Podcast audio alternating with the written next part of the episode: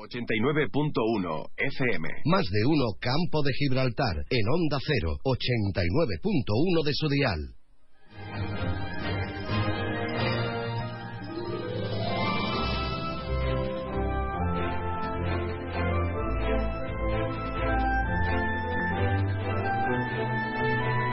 12 y 20 del mediodía, muy buenas tardes, bienvenidos como siempre a su más de uno campo de Giraltar aquí en Onda Cero Algeciras en la 89.1 de su FM. Comenzamos ya este martes 20, miércoles, perdón, 22 de noviembre, con las ganas que tengo yo de que vaya avanzando la semana y, todavía me creo yo que estamos martes, no, miércoles 22 de noviembre y Día Internacional de la Música, si no, si no me equivoco, sí, eh, así lo estaban anunciando también algunos, algunos representantes de la actividad musical en el campo de Gibraltar, un día que sobre todo celebran las bandas de música, bastante, con, bastante, con bastantes ganas. Bueno, pues eh, hay, que, hay, que, hay que destacarlo, hay que reconocerlo y agradecer también todo el trabajo que hacen, no solo en los grandes eventos, no solo en, por supuesto, nuestra Semana Santa, etcétera, etcétera, sino también la labor de escuela musical que también realizan y llevan realizando muchos, muchos eh, años. Bueno, hablaremos de ese 22 de noviembre más adelante, como siempre hacemos,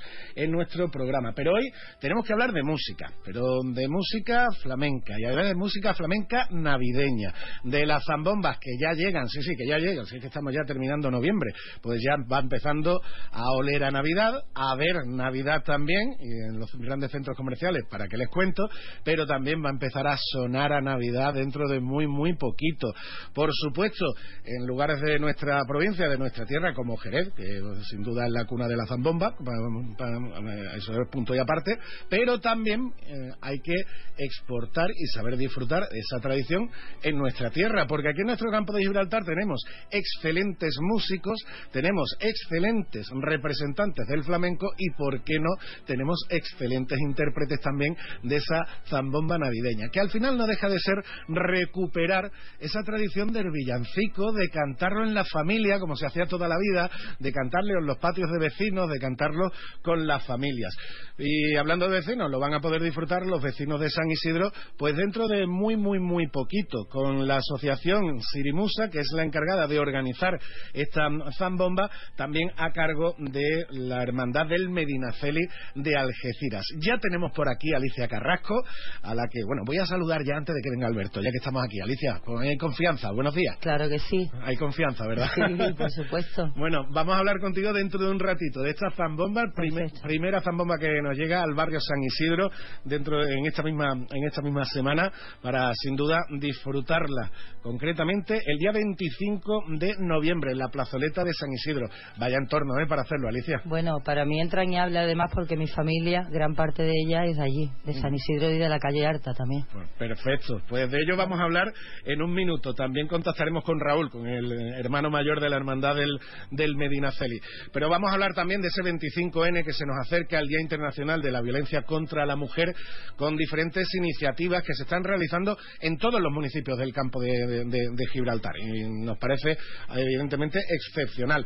Iniciativas de concienciación para los más mayores y para los más pequeños como las que hace la Fundación Márgenes y Vínculos, estaremos con ellos, e iniciativas también como talleres de defensa personal que hace la Policía Local de los barrios, concretamente el GOAP, el grupo eh, de la Policía Local que lleva ya, pues creo que son 12 o 13 años haciendo este taller de defensa personal. También hablaremos de turismo en nuestro campo de Gibraltar, concretamente de turismo en San Roque, con diferentes iniciativas que están haciendo desde la delegación municipal. Todo eso es el menú del día que les ofrecemos, como siempre, en nuestro más de uno campo de Gibraltar, que siempre iniciamos con qué?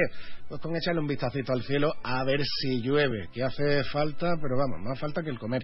Nos vamos con la información meteorológica que, como siempre, nos traen los amigos de Y ahora la previsión meteorológica con el patrocinio de CEPSA.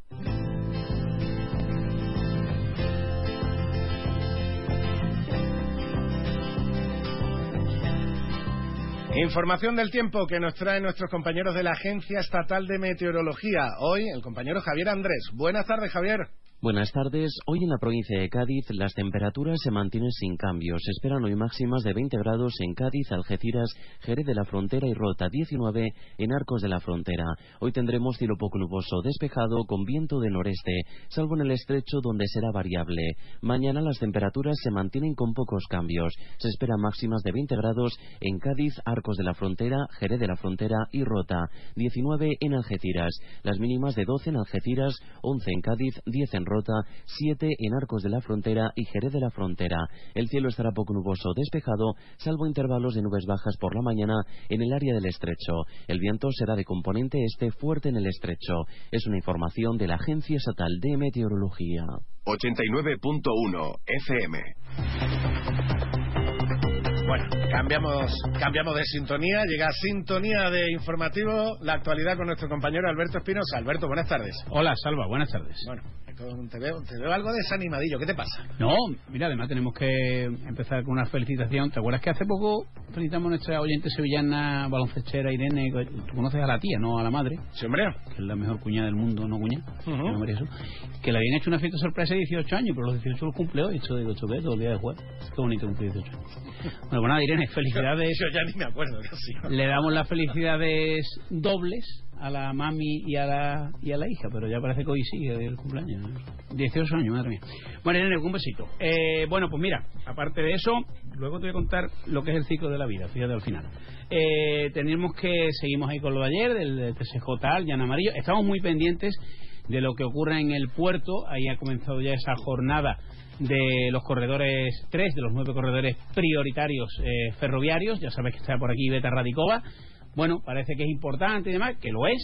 Ya vino, como sabes, para la electrificación de la Algeciras-Bobadilla, aunque hoy el debate se va a centrar en la autopista Algeciras-Zaragoza, pero obviamente no esa reivindicación está, está ahí. Está Ibeta Radicova, corredor mediterráneo, corredor atlántico y también el corredor del Mediterráneo del Norte, que yo me acabo de enterar que, que existía. Hay nueve TNT, como dice Bruselas. También pues el llano amarillo, ya escuchamos ayer a Jessica Rodríguez, a Rocío Raval, a María Solanes, a Javier Vázquez Hueso, a Fernando Silva. La verdad que es un poco farragoso todo, Salva. Es bastante farragoso, intentamos esclarecerlo y para eso trabajamos, pero, hombre, no estaría de más que determinadas formaciones políticas, y más aún con el escenario en el que estamos, se les llene la boca de tribunales, tribunales, tribunales. A ver si vale el tribunal por ley otro no. El Partido Socialista de Algeciras Primero, es cierto que presentó un recurso contra el estudio de detalle del proyecto del Llano Amarillo. Eh, ayer lo reconocía tanto Jessica Rodríguez como María Solanes. De eso habló Rocío Raval, de eso habló Fernando Silva, que eh, Antonio Benítez es el ciudadano que reclama y, bueno, parece que ha delegado, digamos, en, en el PSOE o en Fernando Silva, que Fernando Silva que ya ni es ni concejal ni nada, es miembro de la ejecutiva local. Pero luego en diciembre de hace 3-4 años el PSOE se retiró, de hecho se tuvo que convocar un pleno extraordinario porque se retiró de ese recurso. Luego veremos qué ocurre con los tribunales, obviamente. ¿no? El TSJ ha declarado nulo, pero no ha declarado nulo todo el proyecto. Ha declarado nulo un estudio de detalle. En fin, una parte del proyecto. Sí, bueno, eh, la verdad es que es cansino. Eh, pero vamos, ahí seguimos. Las obras de San Isidro que llegan a su recta final, mira, igual que decimos una cosa, decimos la otra. Eh, ¿Te acuerdas que comentamos que Rocío Blanco nos dijo en su visita a la consejera que la residencia de tiempo libre no se iba a cerrar y que UGT, Comisiones, Inmaculada Nieto y el PSOE habían, se habían echado las manos a la cabeza y nosotros insistíamos en que nos habían dicho que no se iba a cerrar. Bueno, hoy Juan Franco ha dicho que va a pedir una reunión urgente con la consejera de empleo porque no tiene claras las noticias que le llegan sobre el futuro de la residencia tiempo libre. Lo que dijo la consejera y lo que ha dicho también el delegado de empleo es que se iba a llevar a cabo una concesión. Eso lo hemos escuchado aquí, lo he escuchado lo he escuchado yo. Lo he escuchado yo y lo he escuchado la audiencia. Si no es así, pues también habrá que apuntarlos en los del cambio de opinión, ¿no? Por hacer la, la broma, ¿no? Porque se dijo 20 veces que no se iba a cerrar. Juan Franco no ha dicho que se va a cerrar, pero ha dicho que no tiene información clara y que cuanto antes lo quiere, lo quiere conocer eh, todo. Bueno, todo esto, las zambombas que van a llegar, la Navidad que el viernes se va a inaugurar el alumbrado aquí en Algeciras, también creo que en San Roque y hoy en la Diputación también va a trasladarse este lío del PSOE de Algeciras y del PE, porque el PSOE, según adelantó ayer María Solanes, tampoco dio la primicia del siglo, Ana Jarillo, diputada del PSOE, va a votar en contra de la subvención de 5 millones de euros en el remanente de tesorería para Algeciras. Bueno, ya sabes. Y mira, decidido al ciclo de la vida, empezamos con la felicitación a una jovencita de 18 años. Bueno, pues hablamos de deporte, pero hoy poco deportivo. Le mandamos un fortísimo abrazo eh, desde la redacción de Onda Cero, de todo el equipo, a Juan Rodríguez, el futbolista de la Argentina. Te acuerdas que comentábamos que había jugado el domingo en, en Valdebebas con permiso del club para no hacerlo porque su padre estaba bastante grave bueno desgraciadamente ha, ha fallecido así que desde aquí le mandamos un fortísimo abrazo al bueno de Juan y otro también enorme a la familia de, de, José Luis Rubiales, directivo durante muchísimos años de la Unión Deportiva Los Barrios, hombre de fútbol. Sí, que lo teníamos siempre allí en la, en la zona de prensa y estaba siempre con nosotros. Muy, cariñoso siempre con, La, con la prensa y de hecho desde su fallecimiento ayer pues, en las redes sociales podemos ver eh, antiguos jugadores y directivos de la Unión todo y, de la comarca, y de la comarca porque era decía que gran tipo. siempre me hace gracia porque cuando estamos en, allí en la T de los barrios y demás estabas tú también decía Aquí que tú siempre quiere ganar los barrios, menos cuando viene la gira digo, hombre, no sería yo muy falso. bueno, pues un abrazo también para ahí, para su familia. Mira, el ciclo de la vida, ¿no? Totalmente. Hasta luego. Muchas gracias, Alberto. Hasta aquí la información, el avance informativo de la jornada. Y aquí tenemos a Alicia Carrasco esperando. Vamos a hablar de música, de flamenco, de zambomba, de Navidad, de lo que ella quiera. ¿Qué pasó, Chamo? ¿Menú del día o compartimos un par de raciones? Menú del día, que tengo hambre. Uf, es que una buena ración de calamares, ojo, ¿eh? En un lugar para todos siempre tienes donde elegir. Y en la gama eléctrica Citroën Made in Spain también, desde 22.900 euros con punto de carga incluido. Puertas abiertas hasta el 25 de noviembre.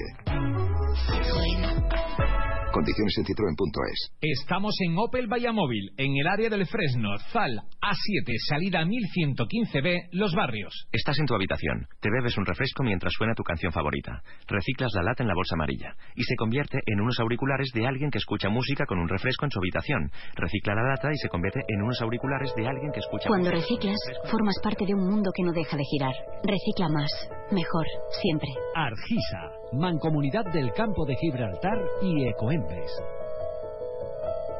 en Onda 0, 89.1 de su dial. Bueno, pues vayan apuntándoselo en la agenda porque además lo tenemos ya ahí. El próximo sábado 25 de noviembre, Plazoleta San Isidro la zambomba organizada por la Hermandad del Medinaceli y Esperanza de Algeciras.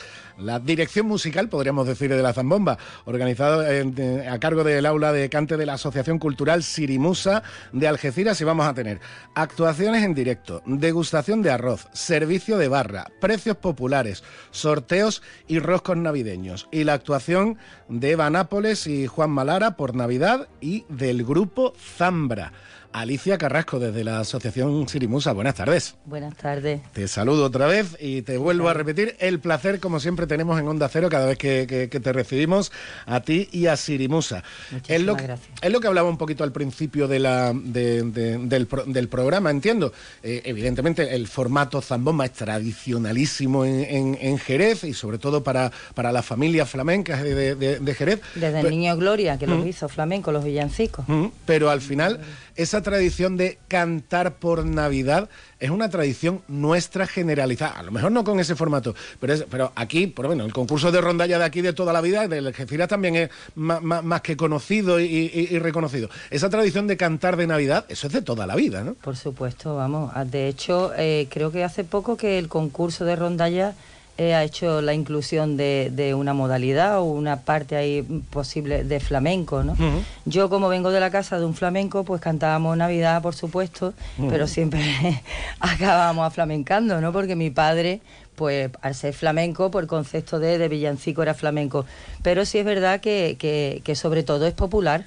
Sobre todo es popular y la intención eh, nuestra como aula de flamenco es seguir pues con esa tradición y llevándolo a nuestro terreno, quiero decir, pues por tango, pues por bulería, pues rumba, todo lo más que ya, ¿no? Pero eh, dentro del repertorio, dentro de lo que son los ritmos y los palos del flamenco, pues se adaptan esas letras y esas melodías que cada uno puede interpretar como, como mejor le venga. En definitiva, se trata de conservar y mantener ese patrimonio.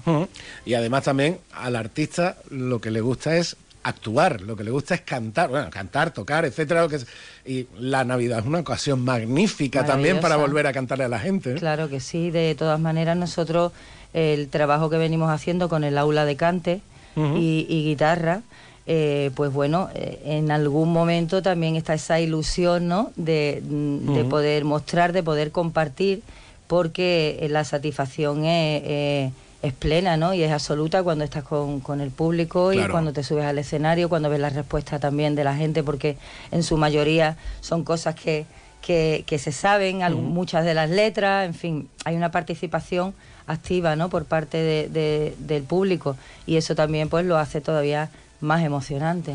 Bueno, coméntanos, ¿quiénes son Eva Nápoles, Juan Malara, el grupo Zambra? ¿Quién Bueno, vamos a tener? Eva es una gran artista de aquí de Algeciras que lleva ya mucho tiempo eh, como profesional y, y en esta ocasión pues comparte con Juan Malara. Tienen un repertorio, me imagino, navideño, que, que es para lo que estamos. Y luego, mm, sinceramente, no tengo el gusto de conocer al grupo Zambra, pero mm, de este 25 de, de noviembre ya no pasa. y al final nos han puesto a nosotros, que somos el aula de cante. Yo represento el aula de cante como, como profesora de cante. José Manuel León también es parte de la Asociación. Cultural Sirimusa. Y, y en esta ocasión nos acompaña a la guitarra eh, pues Antonio Peralta, que es un guitarrista del Cuco, eh, muy querido también en Algeciras, aunque es de San Roque, y, y Ángel Sánchez Cepillo a la percusión, que, que es del mundo, sobre todo de San Lucas, pero es del mundo, y va a venir también, pues, pues, pues eso, pues a pasar un, un ratito con nosotros ahí de, de arte. Y lo decíamos al principio, el entorno precioso. Yo creo que para una fiesta como esta, la plazoleta San Isidro es de los de los mejores rincones que podría tener Algeciras, porque es una plaza muy bonita, no excesivamente grande, Grande, es decir, para tener a la gente ahí muy muy cerquita, muy arropadito, De ¿no? hecho, el año pasado ya hubo un momento que no, no Que no se entraba ya ni un alfiler, vamos. Entonces, empieza a la una la música, se supone que sobre las cuatro más o menos, sí puntualizar eso que organiza la, el evento lo organiza la, la cofradía La Hermandad de Medina Cel. Esperanza. Nosotros formamos parte y por supuesto con todo el cariño ayudamos en todo lo que se puede y, y por eso estamos hoy aquí también intentando pues darle difusión porque todo lo que recauden en la barra pues está destinado a la cofradía y, y es una manera también de darle continuidad a, a esa afición y a, y a ese otra forma de patrimonio que tenemos, ¿no? Sin duda. Entonces, bueno, pues yo creo que va a ser todo gozo y disfrute, pero mm, si no te importa, me gustaría mencionar también otra zambomba que vamos a hacer el día 16 de diciembre en el Teatro Salesiano. En esta ocasión es contando con eh, pues, una mayoría de academias de aquí, de centros de estudio de, de Algeciras y desde EDFO, pasando por Macarena Conde, alumnos de la Escuela Municipal, Judith de la Rosa, Mercedes Alcalá, Compañía Baile Duende, David Lozano, Kim Bará, Academia de Flamenco Noelia Sabarea y nuestra aula de cante que será la encargada también de poner esa parte zambomba real, vivo, directo, pues cantando, interpretando estos villancicos que bueno, que, que el repertorio no es igual porque en esta ocasión todos estos centros de estudio de danza pues van a bailar, van a bailar estos villancicos que vamos a ir interpretando. Ajá. Eso será el día 16 de diciembre en el Teatro Salesianos de Algeciras con un donativo de 8 euros y las entradas están a la venta en las propias academias que participan. Bueno, lo decimos con tiempo, es 16 de diciembre. Sí, ¿eh? es que tú sabes, luego empieza a apretar la cosa y no veas. Y si no te importa, y tengo un segundo más. sí, por porque el supuesto. 25 de noviembre por la mañana, antes de llegar a la plazoleta San Isidro, de las 11 a la 1 de la tarde, pues estaremos en, en la Plaza Alta, eh, en un evento que organiza la Comisión por los Derechos de la Mujer de Algeciras. Nosotros somos una de las asociaciones de las entidades que forman parte. Son muchísimas más las que han generado esta comisión, que es reciente de hecho.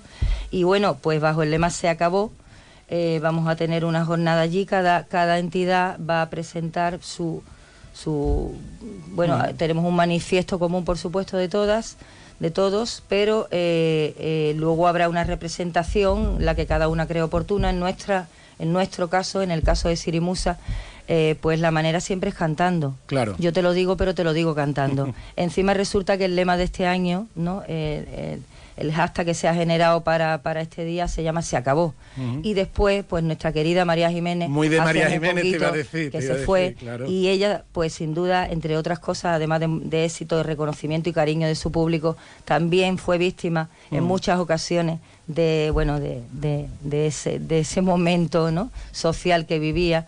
Y esta canción significó mucho en ese momento y creo que sigue totalmente vigente y por nos, pues nosotros hemos decidido que sea una de las que nos represente ese 25 de noviembre en la Plaza Alta de Algeciras. Además, mm, yo creo que el lema escogidísimo Sí. precisamente por todo lo que significó, significó como artista, por supuesto, pero también a nivel social, lo que sufrió eh, a nivel familiar María Jiménez, que en su momento cogió en un momento en el que todavía eran cosas de pareja, cosas de familia, que no se le daba, bueno. eh, que no- no, afor- desa- de- desafortunadamente no se le daba la difusión que, que- que merece y que, que se le da hoy día. Bueno, vamos a volver a la zambomba porque Sí, si no me claro equivoco y cruzo los dedos, yo con la técnica mm, tengo las manos como las tengo. Eh, a ver si tenemos por ahí al hermano mayor del Medina Celi y Esperanza de Algeciras. Raúl Ocaña, buenas tardes. Hola, buenas tardes a todos. Buenas tardes, Raúl. Bueno, por aquí tengo, por aquí tengo a Alicia. Buenas de- tardes. Buenas tardes, Alicia. Y hablando un poquito, hablando un poquito de, bueno, el planazo que, que- que- que tenemos el próximo sábado en la plazoleta San Isidro, eh, organizado por, por vuestra hermandad, por Medinaceli y Esperanza. Hay que celebrar la Navidad, entiendo, ¿no, Raúl? Bueno, sí, ya se ha hecho tradicional la zambomba en, en la plazoleta de San Isidro. Y bueno, la Navidad, aunque tiene esa parte negativa que pierde uno los seres queridos y está, pero la Navidad hay que celebrarla, hay que estar alegre y hay que una época para unir a familiares y amigos y divertirse. Y nosotros aprovechamos desde la hermandad para hacer nuestros proyectos sociales y nuestros proyectos. Eh, nos volcamos en este acto y, y bueno, yo creo que tiene buena respuesta por parte de, de los algecireños y, y bueno, pues la verdad que estamos muy contentos.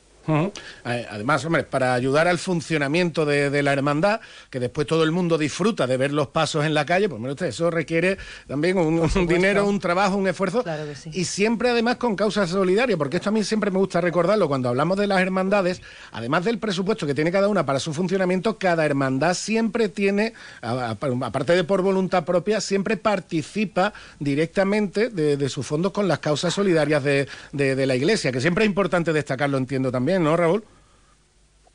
Sí, hombre, eso ha sido una parte que siempre ha estado ahí y que siempre nos volcamos la- todas las hermandades y yo creo que con y a lo mejor no lo hemos sabido vender, ¿no? Siempre lo hemos hecho, pero sin saberlo vender.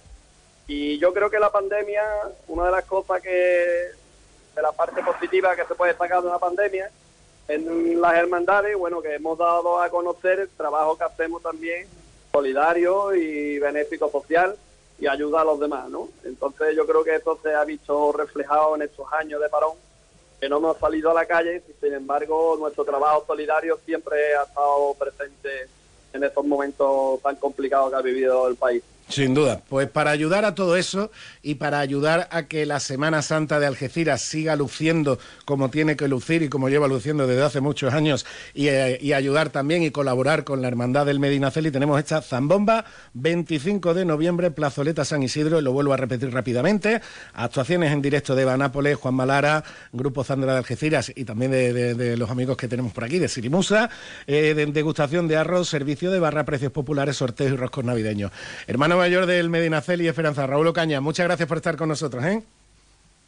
Muchas gracias. También me gustaría decir a grosso modo que también colaboran con nosotros. Bueno, primero darle las gracias al ayuntamiento, eh, que siempre está a disposición de todas las hermandades y de la nuestra también, por supuesto. Eh, al ayuntamiento, después a los colaboradores como Pepe Troya, Manuel Repolé, eh, a todos los artistas y bueno, y todos los que suman, ¿no? La familia Baena, eh, eh, todos los que colaboran en la barra, La Roja, eh, David Hernández, bueno, no me quiero olvidar de ninguno, ¿no? Todos es que somos muchos, somos cerca de 40, lo que hacemos posible esta gran zambomba y por supuesto a los artistas que son los que se de- dedican a animar eh, el acto y bueno, esperemos pasar un sábado muy bonito. Vamos, como para perdérselo. Gracias, Raúl. Venga, pues mu- muchas gracias. Animar a que vengan a disfrutar de la zambomba. Y gracias también a Alicia Carrasco A por vosotros. comentarnos. Queríamos estar contigo para hablar, por supuesto, de esta iniciativa de la zambomba, de la música de, de- en, en Navidad. Y ya no solo eso, sino de las diferentes eh, iniciativas que tenéis, porque me consta que tanto tú como José Manuel, como el resto de miembros de Sirimusa, no paráis. No paráis en ningún momento. Sí, gracias, muchas gracias. Muchísimas gracias y seguimos adelante. Estamos a las 12 y 44 minutos. Se nos echa el tiempo encima, pero tenemos que echarle un vistacito a los escaparates, hombre. Más de uno Campo de Gibraltar en Onda 0, 89.1 de su dial. En Enotienda El Decantador preparamos cajas personalizadas para que esta Navidad solo usted decida cuánto quiere gastar en su regalo de empresa. Marcas como la despensa de Palacio, chocolates Amatler, turrones Albert Adrià, productos gourmet de Rosa La Fuente, La Chinata o El Ronqueo, entre otras, harán de su regalo un mundo de sensaciones, tanto para empresas como para particulares. Enotienda El Decantador, calle Sáenz Laguna 19, Algeciras. Búsquenos en redes sociales o en el 856 22 22 25. En diciembre abrimos todos los días. Le esperamos. Comandante Fermín, ve un campo de asteroides entrando por el ala derecha. Comandante no, no es un campo de asteroides, es la semana del Black Friday de Toy Planet. Desde el 20 al 26 de noviembre, en Toy Planet, cientos de juguetes con descuentos de hasta el 70%. Descuentos de hasta el 70%. Tiendas Toy Planet. La Navidad es la estrella de nuestro planeta. Juguetería Toy Planet. Estamos en el centro de tu ciudad, en Algeciras, La Línea, Los Barrios y Tarifa. Ha sido un buen día, así que pides una pizza, metes la caja en el contenedor azul y su cartón se transforma en algo nuevo, como una caja de galletas de alguien que ha tenido un buen día, y recicla la caja y su cartón se transforma en algo nuevo, como una caja de galletas. Cuando reciclas, formas parte de un mundo que no deja de girar. Recicla más, mejor, siempre. Argisa, Mancomunidad del Campo de Gibraltar y Ecoembes. Ven a Baires, tenemos un comedor más amplio y moderno para que puedas disfrutar más de tu comida de empresa. También para seguir degustando cada día nuestros desayunos, exquisitas tapas, raciones y magníficos postres. Reserva tu mesa en el 956 66 11 65 y recuerda, si no quieres salir de casa, pide Baires a través de Globo. Baires Tapas, ¿te lo vas a perder? Más de uno Campo de Gibraltar en Onda 0, 89.1 de su dial.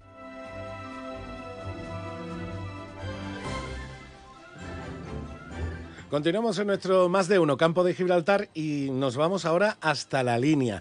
Ayer hablábamos con Noelia Sánchez de, la Oficina de la Mancomunidad de Municipios de Información sobre las Instituciones Europeas eh, de esta iniciativa Back to School, en la que funcionarios de la Unión Europea regresan a su tierra de origen, a su, localidad de origen, para comentar con escolares, con chavales de instituto también, su, su experiencia. Pues hoy se están realizando estas iniciativas en la línea y tenemos eh, a la protagonista al otro lado del teléfono. Mercedes Va- Valarino, buenas tardes.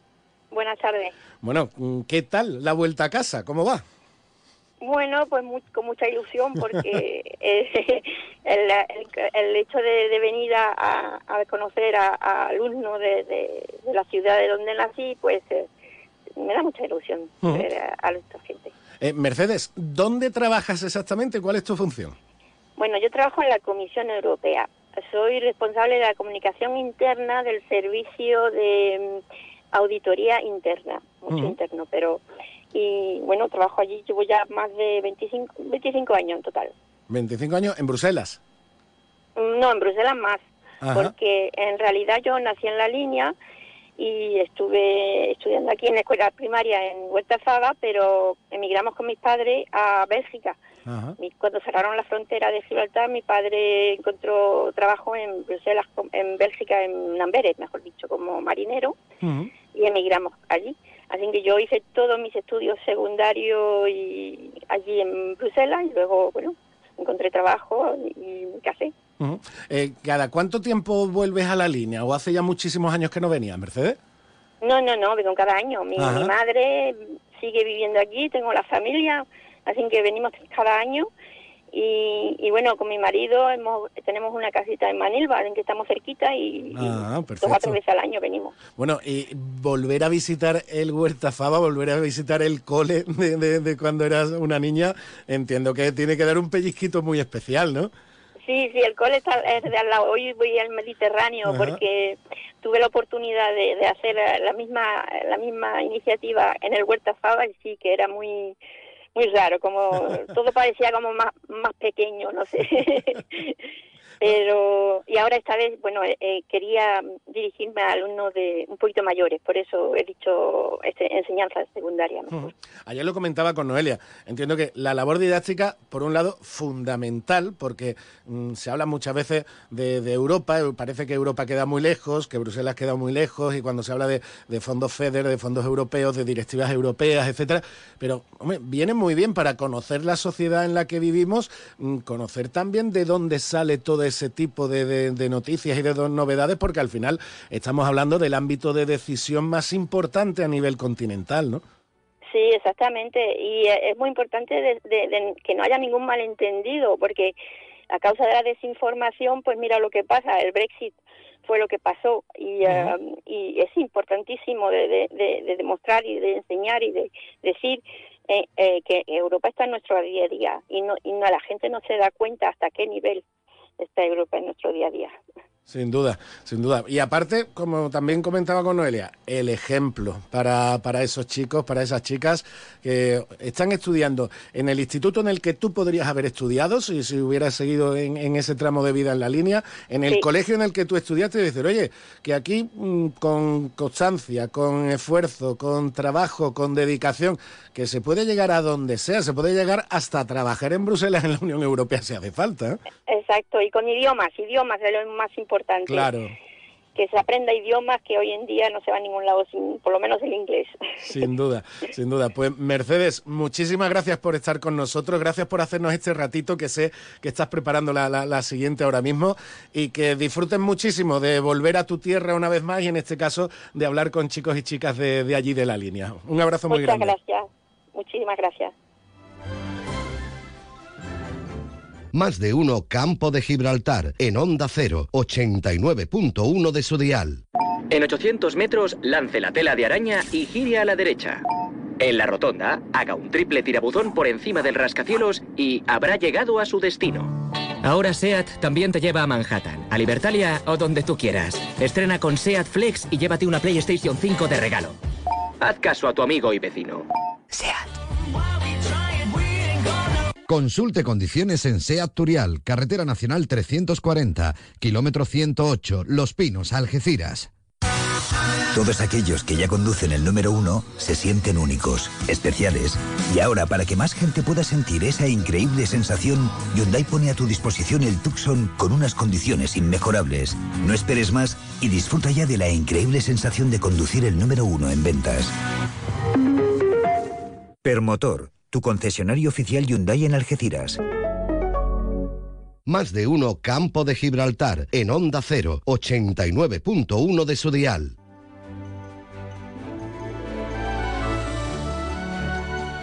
Seguimos en nuestro más de uno campo de Gibraltar y nos vamos ahora hasta San Roque, donde eh, se puede hacer mucho y muy variado y disfrutar mucho. Pero en este caso vamos a hablar de una de las últimas iniciativas turísticas que está promoviendo un otoño más la Delegación de Turismo de San Roque, que es esa ruta de los búnkeres. Y eso nos, nos lo va a explicar un poquito mejor el delegado municipal de, de Turismo de San Roque, Alfonso Valdivia. Alfonso, buenas tardes.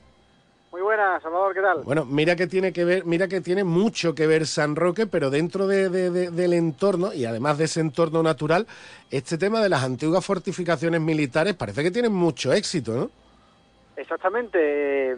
Desde la Delegación de Turismo pues han organizado eh, la visita a los más de 100 búnkeres que hay en todo el, el territorio sanroqueño, ¿no? Y Más nos de ponemos a 100, investigar- más de 100 más de están 100, cuantificados, ¿no? Exactamente.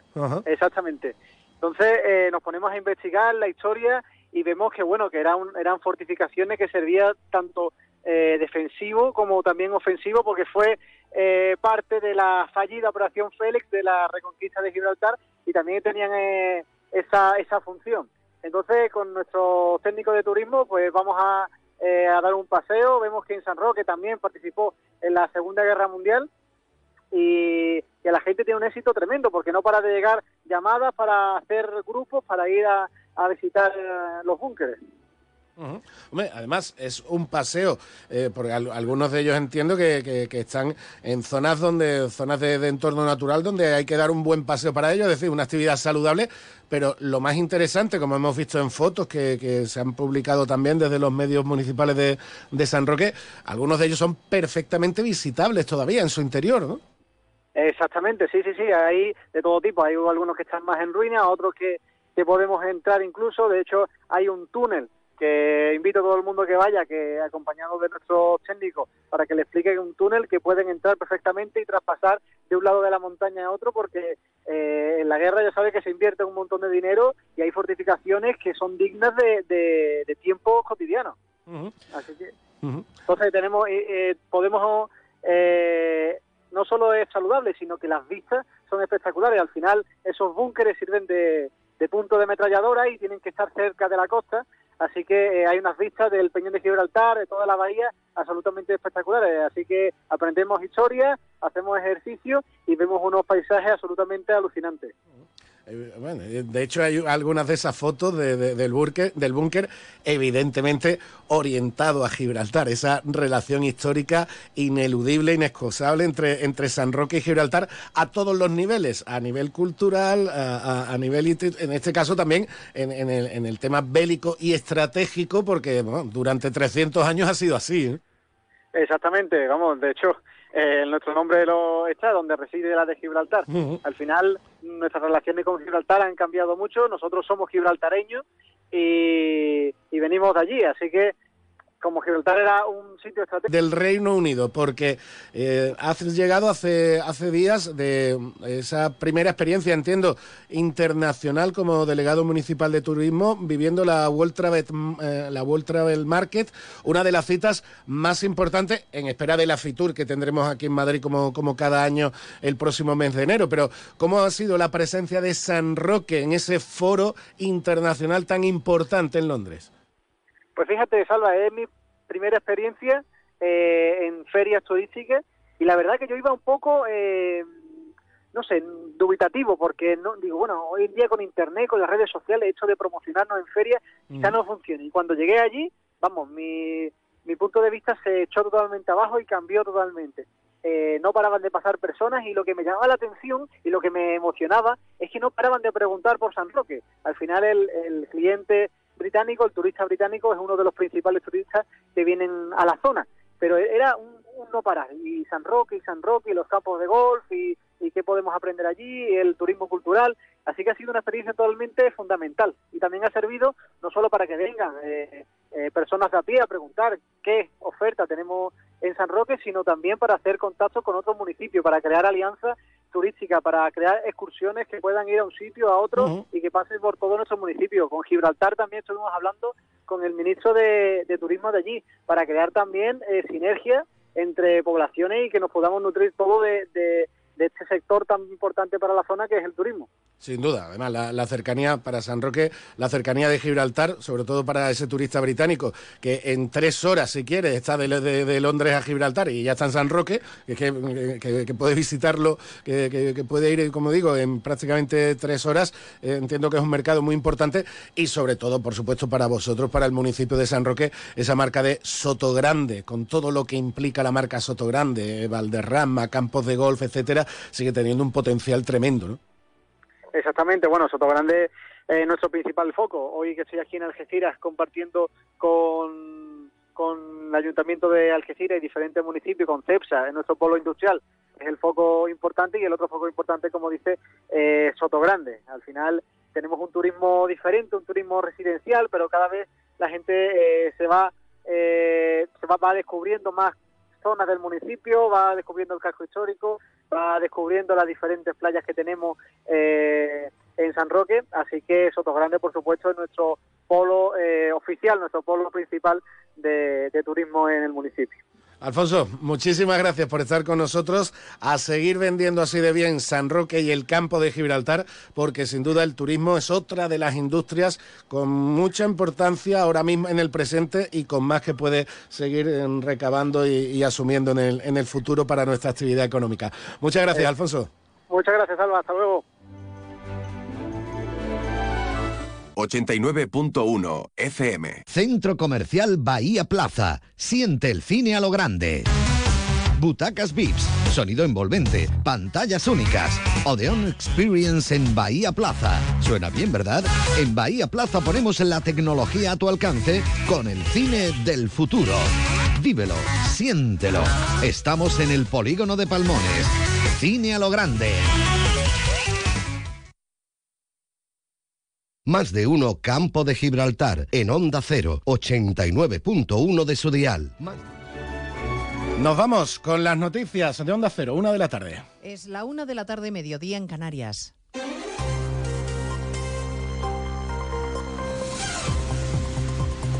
Noticias en Onda Cero. Buenas tardes, les avanzamos a esta hora algunos de los asuntos de los que hablaremos con detalle a partir de las 2 en Noticias Mediodía en este miércoles de estreno para el nuevo gobierno de Pedro Sánchez con primera reunión del gabinete en Moncloa y con carta pública del jefe a sus ministros en la que les pide sobre todo que se coordinen y actúen todos a uno, parecida misiva a la que remitió también Pedro Sánchez a su anterior gabinete. El Ejecutivo que echa a andar gracias a sus pactos de investidura que, según denuncia hoy FEDEA, no van a salirle gratis al país. Su presidente Ángel de la Fuente advierte en Onda Cero de que la financiación privilegiada a la Carta para Cataluña va a debilitar al Estado y supondrá un gasto añadido inasumible. Pero la parte eh, del acuerdo con Sumar esboza un programa de aumento fuerte del gasto público, ¿no? Y son muchas presiones sobre, sobre el gasto. O sea, ya tenemos la presión que va a venir de la reciente reforma de pensiones, que la reforma de la financiación territorial, pues posiblemente también le cueste bastante dinero al Estado. Y encima de todo eso hay un programa, pues vamos a reforzar todavía más eh, muchas prestaciones sociales, vamos a, a invertir mucho en sanidad y en educación, en vivienda y en medio ambiente. Desigualdad entre territorios de la que hoy se ha quejado en Bruselas el presidente andaluz Juanma Moreno, que califica de, disparate la ley de amnistía contra la que el Partido Popular dice va a seguir combatiendo. Es un canal, digamos, para que esa inquietud y esa, esa desafección que ahora mismo hay con el gobierno de España y ese malestar que hay con el gobierno de Sánchez, pues pueda ir de manera pacífica y cívica Partido Popular a lo largo y ancho de toda la legislatura, dure lo que dure la legislatura, va a combatir lo que es un ataque a la separación de poderes y lo que es un ataque clarísimo a la igualdad entre los españoles. Lo estamos viviendo y los andaluces en carne propia, ¿no? Seguirán combatiendo en la calle la ley de amnistía que llega esta tarde al Parlamento Europeo después de que el PP, Ciudadanos y Vox hayan conseguido introducir en Estrasburgo el debate sobre el Estado de Derecho en España. Por cierto, que a partir de las dos les contaremos también el último movimiento del juez de la Audiencia Nacional García Castellón que ha liberado una comisión rogatoria suiza en la que pide que se localice a Marta Rovira y se le informe sobre los movimientos bancarios de la secretaria general de Esquerra Republicana, porque sospecha que desde esa cuenta se ha podido destinar eh, dinero al movimiento Tsunami Democratic. Aquí en el Congreso de los Diputados hoy se están celebrando unas jornadas parlamentarias contra eso, contra la amnistía. Cámara Baja, José Ramón Arias. No nos agrada que tenga que haber un pleno extraordinario en Bruselas para estudiar el Estado de Derecho en nuestro país y los ataques al Poder Judicial, pero la portavoz popular, Cuca Gamarra, considera que es necesario porque, al contrario de lo que plantea el nuevo ministro de Justicia y Presidencia español, Félix Bolaños, este no es un asunto interno ni es un asunto de los grupos parlamentarios del Congreso. Es importante para los españoles saber que en el ámbito internacional y en el ámbito europeo también tenemos un paraguas protector para que nuestra democracia no se pueda ver perjudicada desde el propio funcionamiento de la democracia. Los populares están convencidos de que van a tener que abordar una importante batalla jurídica y social para tratar desde todos los ámbitos de impedir los ataques al Estado de Derecho. Después de que la ministra de Trabajo anunciara que en breve se iba a poner con una nueva subida del salario mínimo interprofesional, los empresarios hacen su propuesta en un comunicado que acabamos de conocer, Caridad García. Sí, propuesta para actualizar el salario mínimo que entraría en vigor el próximo 1 de enero. Los empresarios abogan por una subida que esté en la línea de lo firmado en el último ANC, el Acuerdo para el Empleo y la Negociación Colectiva, de forma que el salario mínimo pase de los 1.080 euros actuales a 1.112 euros al mes en 14 pagas en 2024. Para 2025 serían 1.145 euros al mes. En ambos casos sería aplicable la cláusula de garantía salarial que está prevista en el propio ANC. Los empresarios piden también un régimen de deducciones aplicables al sector agrario. Recordamos que esta, la de fijar el salario mínimo, es una potestad del Gobierno previa consulta a los agentes sociales. Jamás anuncia que la tregua en Gaza pactada con Israel entrará en vigor a las 10 de la mañana de mañana, las 9 aquí en España. El acuerdo incluye cuatro jornadas de pausa en los bombardeos israelíes y el canje de 50 rehenes secuestrados por Hamas por presos palestinos. El secretario general de la OTAN, Jens Stoltenberg, sostiene que esto es un avance. Doy la bienvenida al acuerdo entre Hamas e Israel, uh, que debería uh, conducir a la liberación de rehenes y a una uh, pausa de las hostilidades, que permita también la entrega de ayuda humanitaria. En Canarias, detenidas tres personas cuidadoras de un centro denunciados por los familiares de algunos de los internos que les acusan de trato degradante y violento a uno de los pacientes internado con parálisis cerebral. Redacción en Canarias, Fernando Castellano. Las detenciones se han producido después de que los familiares denunciaran que su hijo estaba siendo presuntamente maltratado por parte de los cuidadores desde hacía un año. Los agentes comenzaron una investigación pudiendo recopilar varios informes en los que se recogían lesiones como hematomas, laceraciones en varias partes de su cuerpo, actitud asustadiza y bajada de peso. Los policías entrevistaron a cada uno de los cuidadores, pudiendo con sus manifestaciones y con la documentación recogida identificar a los tres responsables del trato degradante que sufría el interno. Pues de todo ello hablaremos en 55 minutos cuando resumamos la actualidad de esta mañana de miércoles 22 de noviembre. Elena Gijón, a las 2, Noticias Mediodía.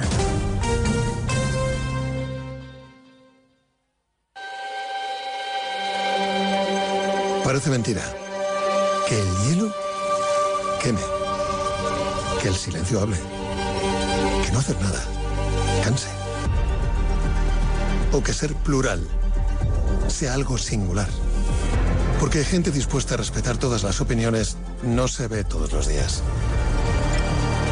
Pero sí se puede escuchar.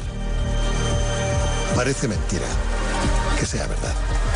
Onda Cero, tu radio.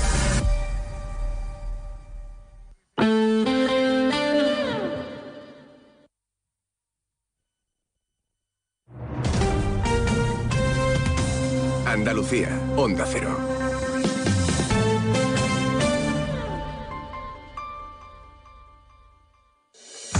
Si la familia entera comparte tarea, el trabajo de casa repartido no cansa. Campaña de sensibilización sobre corresponsabilidad. Plan Corresponsables. Ministerio de Igualdad. Gobierno de España. Junta de Andalucía.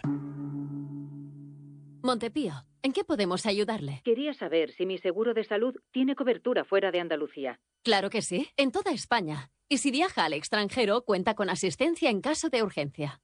Con la garantía de Adeslas, entidad reaseguradora de los productos de salud de Montepío. Visite montepíoconductores.com.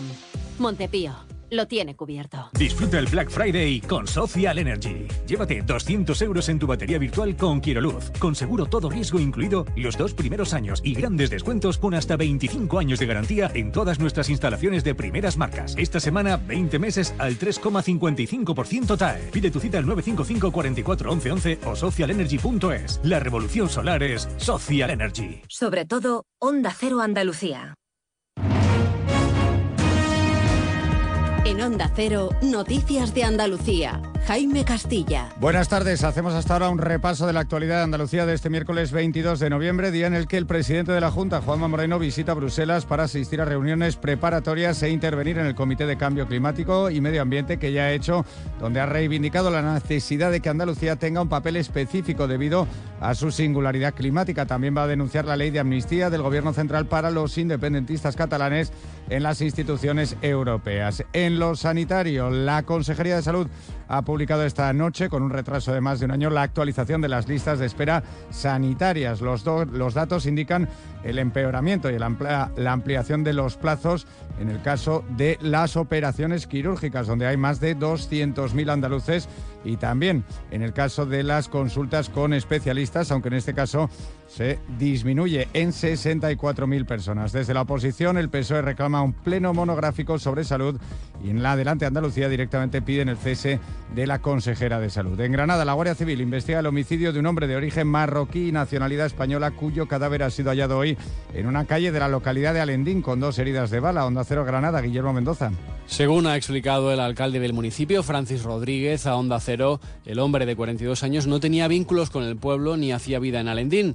La Guardia Civil investiga lo ocurrido, aunque las primeras pesquisas apuntan a que podría tratarse de un asunto relacionado con tráfico de drogas. Seguimos ahora con el repaso de la actualidad del resto de provincias y lo hacemos por Almería. En Almería, una autónoma cancela una deuda de 317.215 euros con la ley de segunda oportunidad. Su caso arrancó con una empresa de transportes propiedad de la familia que a finales de 2007 sufrió los daños de la crisis económica. Ahora, años después, la justicia le da una segunda oportunidad. En Cádiz ya hay fecha para el comienzo del concurso de agrupaciones del carnaval. Será el próximo día 9 de enero con la fase de preliminares de la categoría de adultos. La gran final será el 9 de febrero. En el certamen participarán un total de 145 agrupaciones.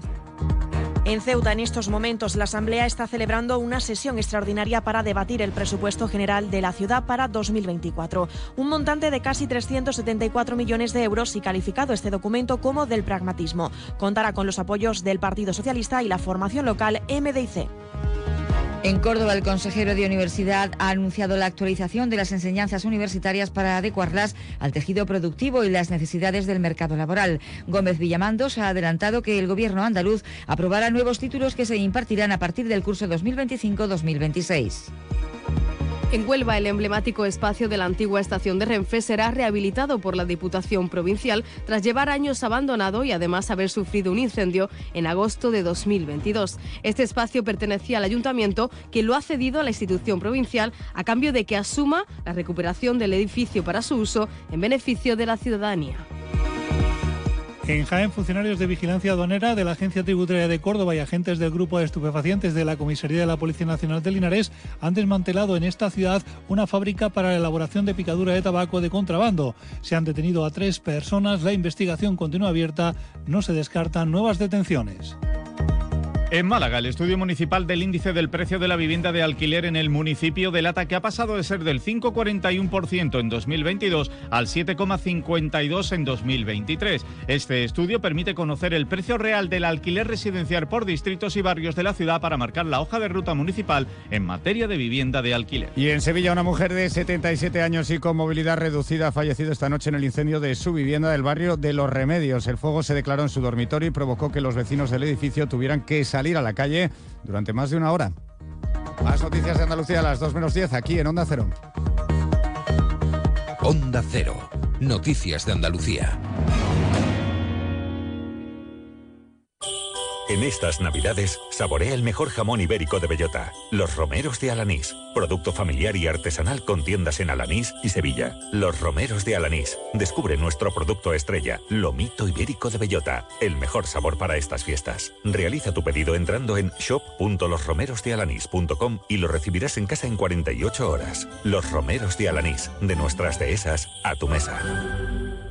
Nos encanta viajar, nos encanta Andalucía. ¿Te vienes a conocerla?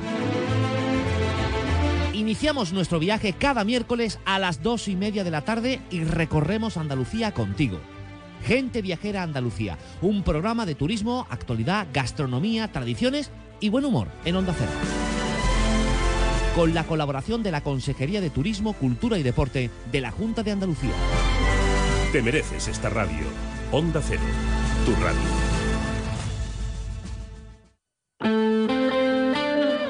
Más de uno Campo de Gibraltar en Onda 0, 89.1 de su dial. Estoy pensando en comprarme un Peugeot 3008. Pues no hay mucho que pensar.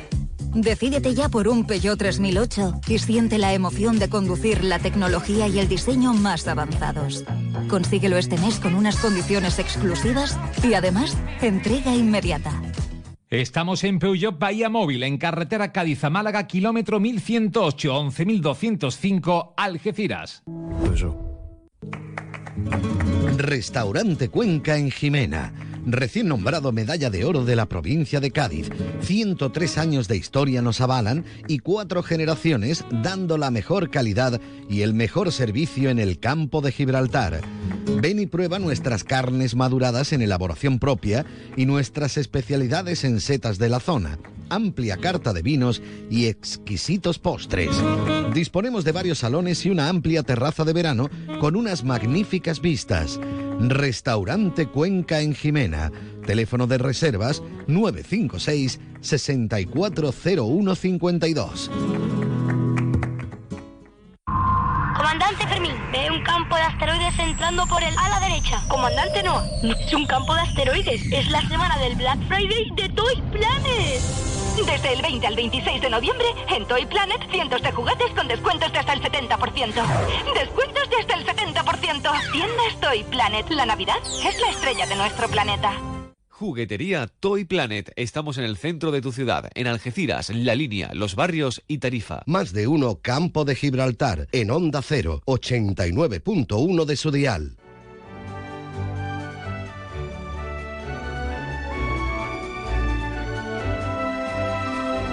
Seguimos en nuestro más de uno campo de Gibraltar y nos vamos ahora hasta los barrios, porque eh, se, acerca ese 25 de, noviembre, día importante para recordar la necesidad de seguir luchando contra la violencia que, sufre la mujer, no solo en España, sino prácticamente en, todo el mundo.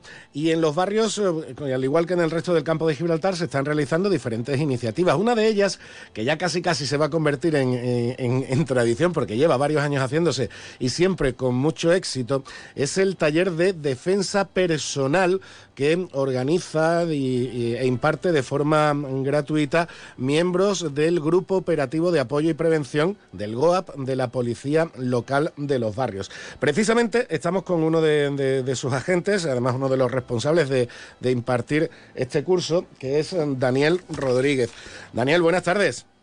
Hola, buenas tardes. Eh, como digo, Dani, mm, ya varios años haciéndose, siempre con mucho éxito. Eh, como siempre me, has comentado, mm, las, las, mujeres que participan mm, se lo pasan bien, disfrutan y siempre aprenden algo importante, ¿no? Que, esperemos que no tengan que utilizar nunca, pero por lo menos algo para, para que ellas se sientan también más seguras y más confiadas en sí mismas, ¿no?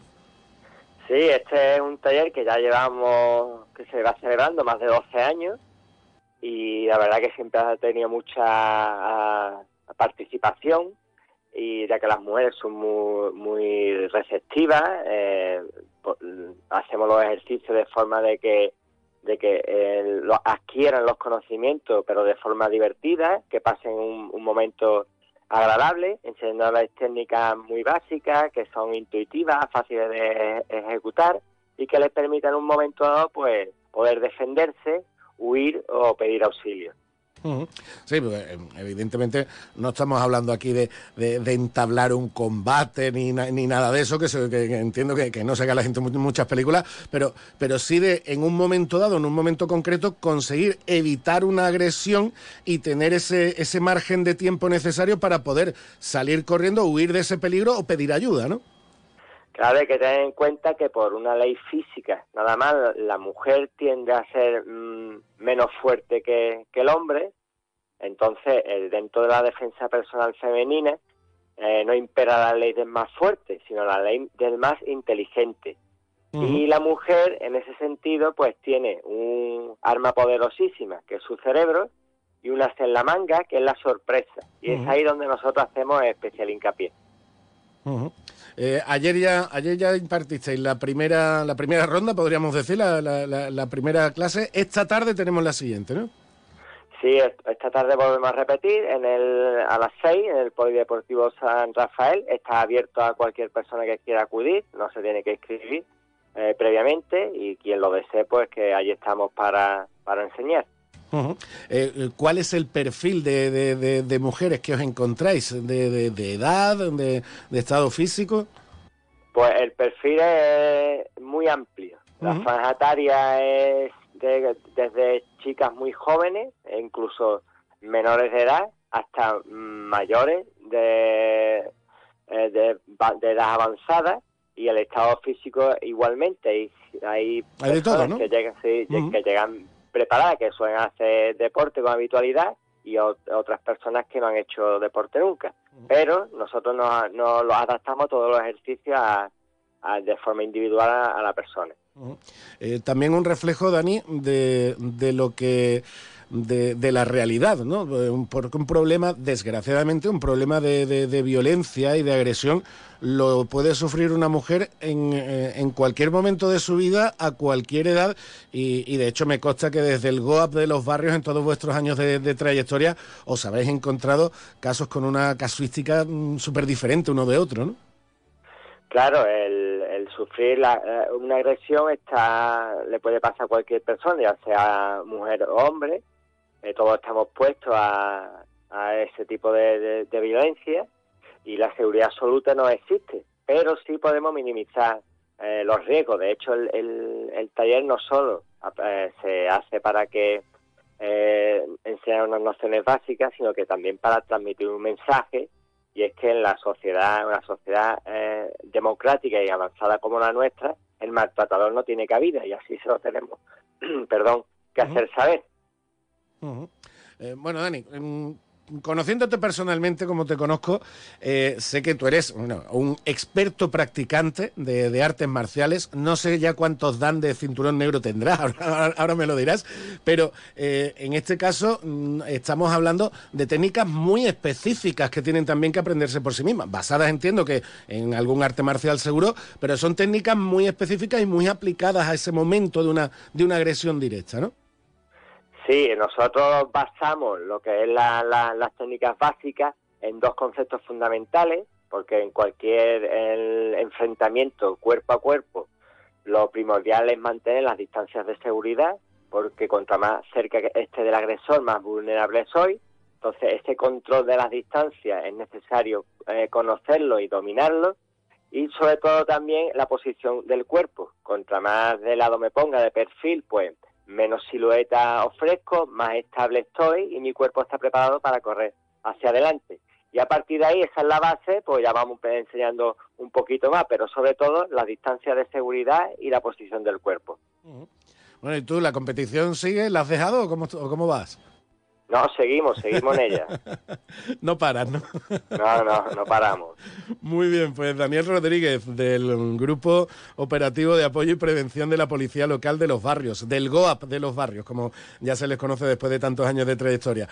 Enhorabuena por este taller de defensa personal que hacéis eh, cada año, que como digo ya se ha convertido casi en una desgraciadamente necesaria tradición ¿vale? Y que enhorabuena por, esta iniciativa y por supuesto enhorabuena y gracias por toda la labor que hacéis. Dale un saludo a todo el equipo, ¿de acuerdo? De, tu parte, muchas gracias a vosotros. Más de uno Campo de Gibraltar en Onda 0, 89.1 de su dial. Los científicos dicen que es imposible diferenciar un grito de temor de uno de emoción. Porque lo que temes te hace sentir. Cupra Formentor por 280 euros al mes con MyRenting. Entrada 7.863 euros. También híbrido enchufable. Consulte condiciones en SEAT Turial, Carretera Nacional 340, kilómetro 108, Los Pinos, Algeciras. Viva la magia de la Navidad en Sosoto Grande Spa en Golf Resort. Celebre Nochebuena con nuestra gastronomía andaluza y reciba el Año Nuevo en Cortijo Santa María, con un exclusivo menú a cuatro manos creado por el estrella Michelin Nicolás Isnar y nuestro chef Leandro Caballero. Reúnase con los suyos, saboree más de 40 cócteles de autor y disfrute de la música en vivo. Celebre las Navidades con estilo.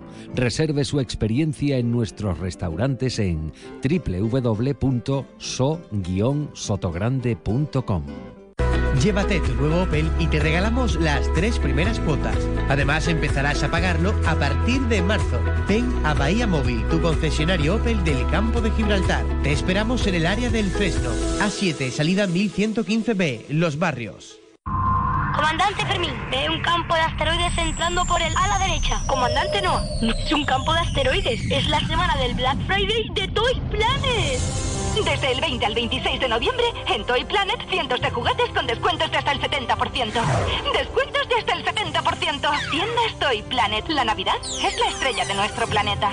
Juguetería Toy Planet. Estamos en el centro de tu ciudad, en Algeciras, La Línea, Los Barrios y Tarifa. Supermercado Saavedra, más de 40 años dando el mejor servicio a los mejores precios. Supermercado Saavedra, tu supermercado de confianza del campo de Gibraltar.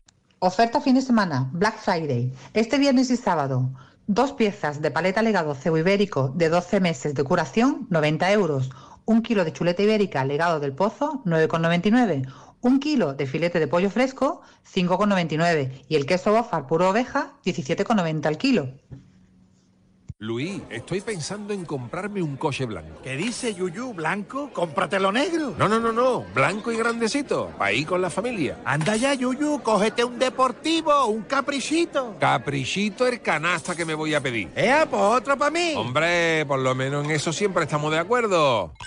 ¡Canasta! No, ni nada. Disfruta con un consumo responsable. Más de uno Campo de Gibraltar en Onda 0, 89.1 de su dial.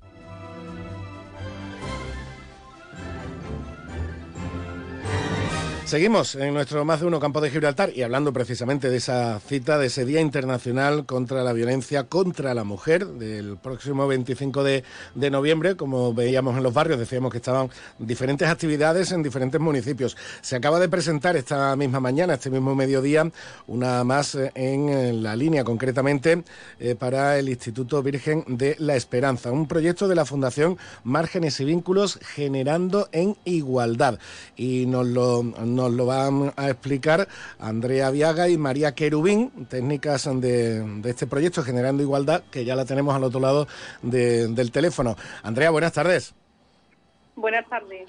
Bueno, coméntanos, ¿qué es este Generando en Igualdad? Entiendo que un trabajo dedicado especialmente a, esos chicos chicas en, en, edad estudiantil, ¿no? Sí, bueno, el proyecto Generando Igualdad es un proyecto dirigido pues, a sensibilizar en igualdad de género y a prevenir la violencia de género en edades pues desde los 14 a los 30 años. Eh, ayer lo comentaba con, la, con, la, presidenta de la Asociación de Mujeres, Victoria Kent, y me refería precisamente a un estudio que hizo vuestra fundación, que hizo Márgenes y Vínculos ya hace eh, varios años, un estudio muy preocupante en el sentido de eh, realizado sobre chicas y chicos de, de instituto, donde sobre todo ellas, sobre todo las chicas, no veían riesgo, no veían peligro en ciertos, en ciertos comportamientos de control que tenían esas primeras parejas que, que tenían sobre ellas. Entiendo que ahí ese trabajo de concienciación es fundamental, ¿no? Exactamente. Nosotras pues intentamos trabajar con estas edades porque hay conductas de riesgo como son pueden ser los celos extremos que son pues evidentemente un riesgo eh, para sufrir pues esta violencia de género de la que venimos hablando. Eh, coméntanos cómo es el proyecto, qué es lo que hacéis exactamente.